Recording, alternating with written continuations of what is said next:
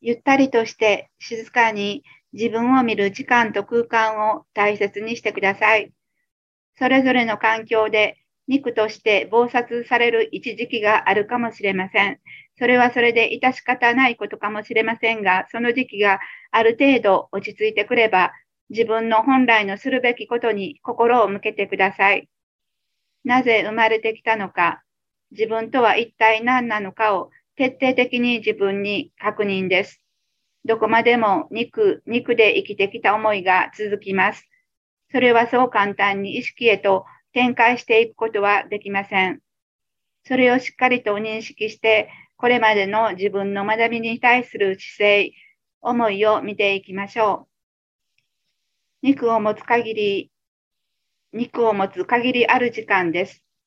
肉を持って本当のことをしていこうと、そのために自分に肉と環境を用意してきた自分の決断をしっかりと思い起こし、その決断を完遂してください。肉を持てば、その肉を置いていく時が必ずやってきます。そしてそこからが本当の学びです。どう存在していくか、いけるかということになります。